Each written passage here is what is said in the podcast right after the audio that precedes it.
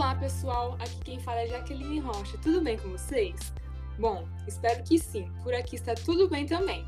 E agora está começando mais um papo de Nutri aqui no podcast que eu amo. Hoje teremos uma convidada muito especial, minha amiga e também estudante de nutrição, Bárbara Polidoro, que estará aqui conosco falando um pouquinho sobre a dieta da moda, que é a dieta detox. Então vamos lá. Oi, Bárbara, tudo bem com você? Como está sendo seu dia? Conta pra gente. Oi, Jaque. Oi, pessoal. Por aqui tudo certo e com você? Tudo bem também, obrigada. É, então, Bárbara, nós sabemos que hoje em dia a mídia tem uma grande proporção em influenciar as pessoas.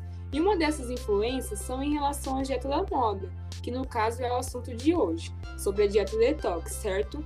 É, nós sabemos que essa dieta, como o próprio nome diz, é para desintoxicar o organismo. Mas a pergunta que quero começar a te fazer é o que, que as pessoas entendem por consumir a dieta detox?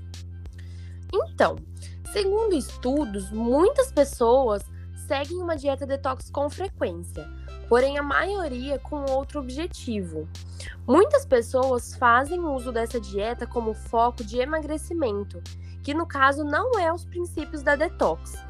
O emagrecimento nesse caso, ele é uma consequência de uma alimentação mais limpa constituída por esses alimentos funcionais com propriedades desintoxicantes, mas não que seja o foco principal. Certo. Isso delas acreditarem e utilizarem essa dieta como uma ponte né, para o emagrecimento, certamente é por grande influência da mídia, né? Então, o emagrecimento, podemos dizer que ele é um resultado secundário dessa dieta? Isso mesmo. Como eu disse, ele é uma consequência dessa alimentação mais limpa, mas direcionado a emagrecimento, ainda não há nada comprovado nas literaturas. Ah, entendi. É, então, Bárbara, fala mais um pouquinho sobre os benefícios de consumir essas preparações detox pra gente. Olha, a dieta detox ela é composta por intervenções de curto prazo, com o objetivo de eliminar as toxinas do organismo. É uma dieta que fornece mais energia e disposição para as pessoas, além de possuir substâncias antioxidantes que diminuem a aceleração da oxidação, inibindo os radicais livres. E o que, que são esses radicais livres? Eles não são prejudiciais à nossa saúde, porém, em excesso, eles podem se tornar substâncias tóxicas para o nosso organismo. É como se eles tivessem o poder de prejudicar as células sadias do nosso corpo, afetando, por exemplo, o nosso sistema imunológico, contribuindo para o envelhecimento das nossas células, bem como distúrbios mais sérios, como artrite, catarata, entre outros. É importante lembrar que para obter uma melhor excreção dessas toxinas, é essencial o consumo de água, a ingestão de fibras e o aumento da intensidade de exercícios físicos. Uhum, entendi. Então, temos várias opções de preparações detox, né? Além do suco, certo? E como e quando devemos consumir essas preparações detox para obtermos melhores resultados? Sim, como você disse, é, o suco ele é uma da, das preparações mais utilizadas né, nas pessoas, porque além de ser uma, uma preparação bem prática, ela é de baixo custo, bem rápida e fácil de fazer. O mais recomendado é ingerir a preparação pela manhã em jejum, porque isso vai facilitar a absorção dos nutrientes e acelerar o seu metabolismo. Ah, certo. E quais os alimentos mais utilizados para essas preparações, Bárbara? Olha, o couve, ele faz parte de praticamente 100% das preparações, ele é muito utilizado. Em segundo lugar, vem o abacaxi e depois vem o gengibre. Esses alimentos funcionais, eles apresentam muitos benefícios à saúde devido à sua composição nutricional e os seus compostos bioativos. Hum, certo. A dieta detox, ela é composta em si por alimentos funcionais, né? Explica um pouquinho pra gente sobre o que são esses alimentos funcionais e como surgiu esse termo.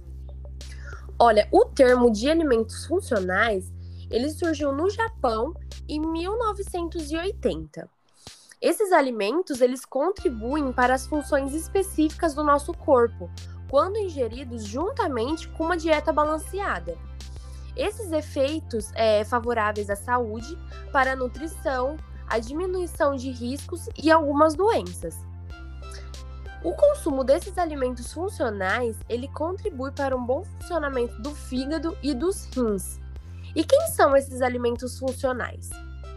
Eles são ricos em nutrientes, isentos de toxinas, glúten, derivados é, do leite. Eles contêm um baixo teor de gorduras e um alto teor de fibras, como por exemplo as hortaliças, frutas, águas aromatizadas, os sucos e os chás. Hum, muito interessante. Então, é, diante disso, para finalizarmos, qual seria a maneira ideal de orientar essas pessoas que buscam esse tipo de dieta e qual o papel do profissional nutricionista nesse caso, Bárbara? É muito importante a orientação de um nutricionista sempre que a gente pensar em algo relacionado à alimentação.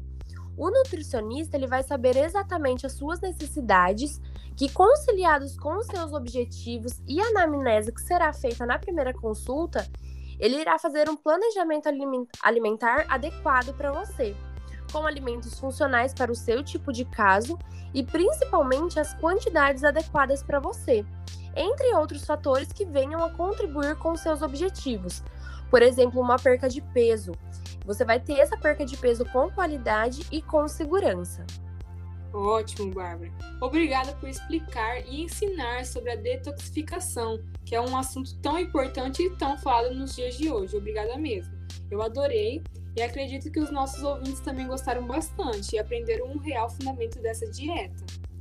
Foi um prazer estar aqui com vocês e trazer um pouquinho de conhecimento. Eu espero ter deixado todas as dúvidas claras. Muito obrigado pelo convite, já que para participar desse bate-papo eu adorei. Obrigada a você. E é isso, pessoal. Muito obrigada e até mais. Mais um papo de Nutri. Um beijo a todos e tchau, tchau.